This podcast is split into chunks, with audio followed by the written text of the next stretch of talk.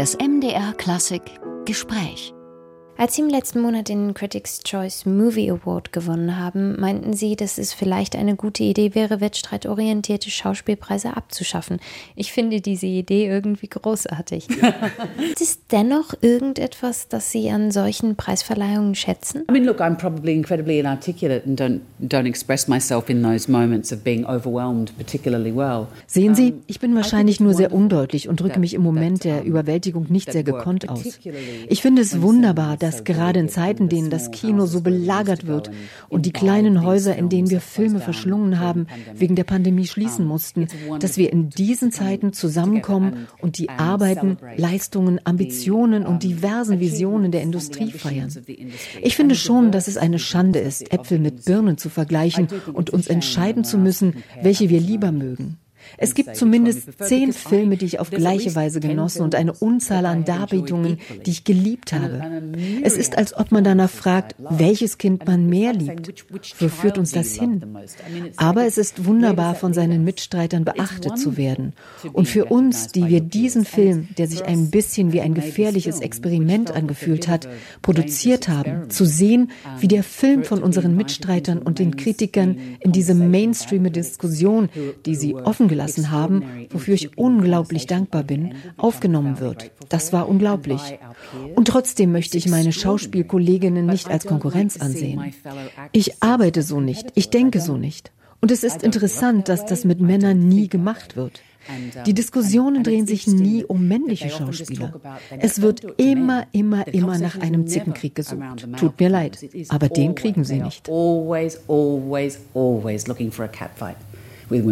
And I'm sorry, they're not gonna get it. In dem Film Tar, für den Sie den genannten Critics' Choice Award gewonnen haben und den Sie jetzt hier in Berlin präsentieren, geht es um eine fiktive Person in einer Machtposition, in diesem Fall die Stardirigentin Lydia Tarr. Hatten Sie je das Gefühl, als weltberühmte Schauspielerin ähnliche Macht inne zu haben?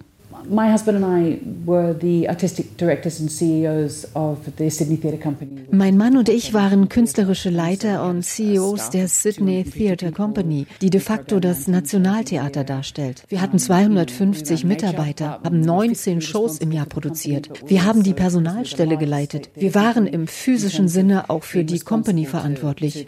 Und weil wir die größte staatliche Theaterkompanie waren, hatten wir auch eine Verantwortung der Theaterökologie Australiens gegenüber gegenüber. Das war eine große Verantwortung. Und deshalb hatte ich einen Sinn dafür, wie einsam sich so etwas anfühlen kann und wie sehr das Geschäft einen von der Kunst abtrennen kann. Ich glaube, das sieht man hier auch. Ich meine, wir reden von Lydias Macht, aber eigentlich ist es doch der Vorstand, der im Besitz der Macht ist. Sie können sagen, ob sie bleibt oder nicht. Wer hat die Macht im Film? Wir glauben zu wissen, dass es die Person am oberen Ende der Pyramide ist. Und das ist auch visuell der Grund, warum sich Todd, der Autor und Regisseur, die Welt der klassischen Musik ausgesucht hat. Sieht man sich nur mal Herbert von Karajans exquisite Videoaufnahmen über die Schönheit der Musik an. Es geht immer um die Pyramide. Und dennoch ist die Person an der Spitze dieser Pyramide durch Schlüsselfiguren dorthin gekommen. Es ist nicht unbedingt die Person auf dem Podium, die das Schlusswort hat. Vor allem nicht in der heutigen Zeit. Sie stehen ja im Film vor einem echten Orchester. Die Dresdner Philharmonie spielt, im musikalischen und schauspielerischen Sinne, das fiktive Orchester des Films. Wie war es für Sie, vor einem Orchester zu stehen? Sind Sie großer Fan der klassischen Musik? Yes. Oh yes, I've got incredibly eclectic taste. Ja, definitiv, ja. Ich habe einen unglaublich eklektischen Geschmack. Und oft ist es ein Musikstück, ein Bild, ein Spruch, die eine Art Verbindung zu meinen Charakteren herstellen. Am Intellekt vorbei und eher das Herz der Person widerspiegelnd. Oft ist Musik Inspiration für mich. Die Musik als ihre Leidenschaft war für mich sozusagen ausschlaggebend zu verstehen, wie sie sich im Raum bewegt. Die praktischen Dinge zu erlernen, wie man zum Beispiel das Tempo angibt, wie man energetisch mit einem Orchester Orchester über Gestik, Mimik, Körperhaltung kommuniziert. Dinge, die ich verrückterweise durch meine jahrelange Bühnenerfahrung verstehen konnte. Ich weiß, was Ensemble bedeutet, wenn eine Person sich hierhin bewegt und eine andere dorthin. Aber ich bin keine Musikerin, keine Dirigentin. Es hat jedoch bedeutet, dass ich verstanden habe, wie sie sich durch den Raum bewegt, was sie zu verlieren hat. Wir haben pandemiebedingt mit dem Dreh der, es war angsterfüllend, aber wir haben mit dem Dreh der musikalischen Komponenten begonnen. Ich hatte gehofft, dass ich mehr Zeit habe, aber nein, es war aufregend. Und ich muss sagen, dass die Dresdner Philharmonie, wunderbare Musiker, extrem großzügig war. Sie mussten ja schauspielern und ich musste dirigieren.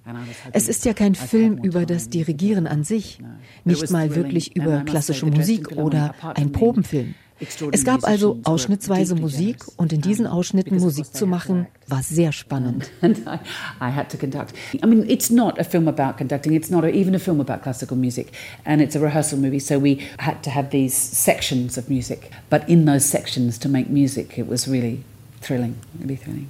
Stehen Sie eigentlich noch in Kontakt mit der Dresdner Philharmonie? Ich hoffe, einige von Ihnen heute Abend bei der Premiere zu sehen. Ich habe sie seit dem Ende des Drehs nicht mehr gesehen. Mit einigen habe ich gemailt. Es fühlt sich an wie gestern und gleichzeitig auch, als wären schon 120 also Jahre vergangen, seit wir den Film gedreht haben. Im Film spielt Nina Hoss die Konzertmeisterin des fiktiven Orchesters und gleichzeitig ihre Ehefrau. Wie war es, mit ihr verheiratet zu sein? I don't want to be married to any other woman. Uh, no, she's extraordinary. I'm, ich möchte mit keiner anderen Frau verheiratet sein. Sie ist großartig. Seit geraumer Zeit bewundere ich ihre Bühnen- und Leinwandarbeit. Und durch eine glückliche Fügung waren wir zur selben Zeit in Budapest. Sie hat an einem Film gearbeitet, ich an einem anderen. Und wir sind uns im Frühstücksraum begegnet. Ich meinte dann, oh, wir werden bald zusammenarbeiten. Oh, we're about to work together. So we, we got to actually spend time wir konnten also Zeit miteinander verbringen in der Pandemie, als alles ruhig war, als die Gesprächsqualität sehr offen war. Es war so ein Segen. Wir haben uns also schon sehr annähern können. Wir kannten dieselben Leute, haben beide ähnliche Rollen gespielt. Wir waren beide Lotte Kotte in Boto Strauß, groß und klein. Es gab so viele Verbindungspunkte. Sie ist eine Meisterin ihres Fachs. Ihre Ansichten eröffnen so viele Möglichkeiten für Szenen, für Geschichten. Sie ist ein Wunder. And her insights always open scenes up and um, stories up to, to new possibilities. So she's, yeah, she's a miracle. Der Film wurde ja teilweise in Berlin gedreht und auch die Deutschlandpremiere findet jetzt hier statt. Wie ist es mit diesem Film wieder in Berlin zu sein und wie war der Dreh hier? Well, we shot during the pandemic, so Berlin wasn't fully Berlin. And really, it was. It, it's funny when you shoot a movie. I mean, I love Berlin. I've got a lot of friends here. There's so many Australians here. so, um, Wir haben während der Pandemie gedreht. Berlin war also nicht wirklich Berlin. Ich liebe Berlin. Ich habe hier viele Freunde. Hier sind so viele Australier. Es fühlt sich für mich also kulturell irgendwie wie ein zweites Zuhause an. Es hat sich jedoch auch sehr isolierend für mich angefühlt. Ich bin von meinem Hotelzimmer, wo ich meinen Text gelernt, ein Klavier gefunden und Dirigieren geübt habe, ans Set, wieder nach Hause, Text lernen, Klavier üben, etc. Ich war also sehr von diesen Dingen besessen. Und wenn man in einer Stadt einen Film dreht, beeinflusst das den Umgang mit der Stadt. Ich habe also nur an Musik gedacht. Hören Sie jetzt nach dem Film auf andere Art und Weise Musik? Das ist eine spannende Frage. Ja, das tue ich. Ich erinnere mich noch, dass der Onkel einer Freundin aus der Highschool Opernkritiker war. Wir waren zum Mittagessen mal bei ihm zu Besuch und es war so still. Man hörte das Ticken der Uhr. Ignorant fragte ich, Sie hören keine Musik, während Sie essen? Woraufhin er meinte, nein, ich nehme teil an der Musik. Musik hört man nicht im Hintergrund, man nimmt an ihr teil.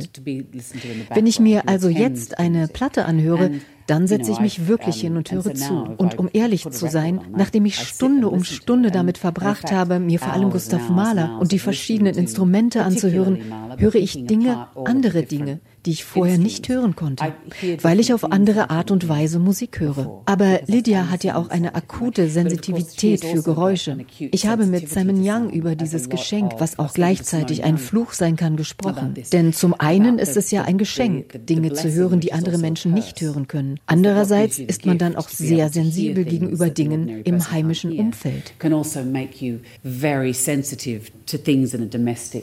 Also Sie haben ja schon angesprochen, dass der Dreh isolierend war und auch Lydia Tarr ist ja irgendwie eine sehr isolierte Person. Würden Sie sagen, dass es normal für künstlerisch begabte Menschen ist, sich in gewisser Weise zu isolieren? It depends. I mean, I think das kommt darauf an. Menschen arbeiten ja auf unterschiedliche Art und Weise. Lydias Instrument ist ein menschliches Instrument. Sie hat sich dieses Instrument ausgewählt. Sie wurde davon angezogen.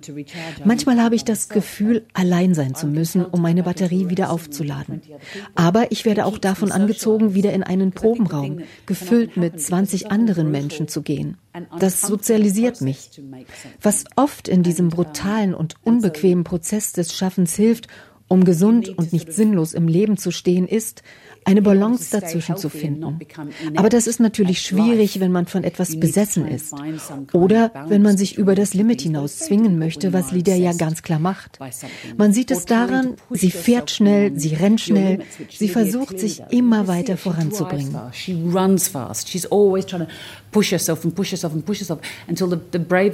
Bis schließlich das Mutigste, was sie machen kann, das Loslassen ist. Sie befindet sich in einem Beruf, in dem jeder, der in einem großen Sinfonieorchester arbeitet, gerade als Dirigent, gerade als weiblicher Dirigent, unglaublich diszipliniert, kontrolliert und anwendungsbezogen sein muss. Und dies ist zwar fiktiv, aber sie ist in jedem Aspekt ihres Lebens so und mit dieser Geschwindigkeit kann man irgendwann nicht mehr mithalten.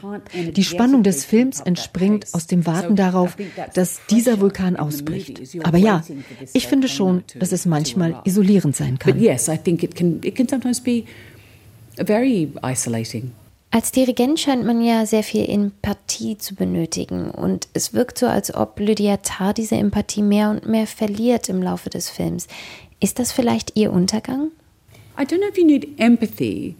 Ich bin mir nicht sicher, ob man Empathie braucht. Man braucht sie, wenn man eine Organisation leitet, weil man diese Verantwortung fürs also Personal hat. Aber was man benötigt, ist Feingefühl und Rigorosität. Und ich glaube, dass Menschen Angst davor haben, verständlicherweise. Haben wir ja alle, uns aus unserer Komfortzone zu bewegen. Und sie weiß, dass, wenn man immer komfortabel sitzt, man sich auf Mittelmäßigkeit ausruht. Und sie hat kein Verlangen nach Mittelmäßigkeit. Auf keinster Weise.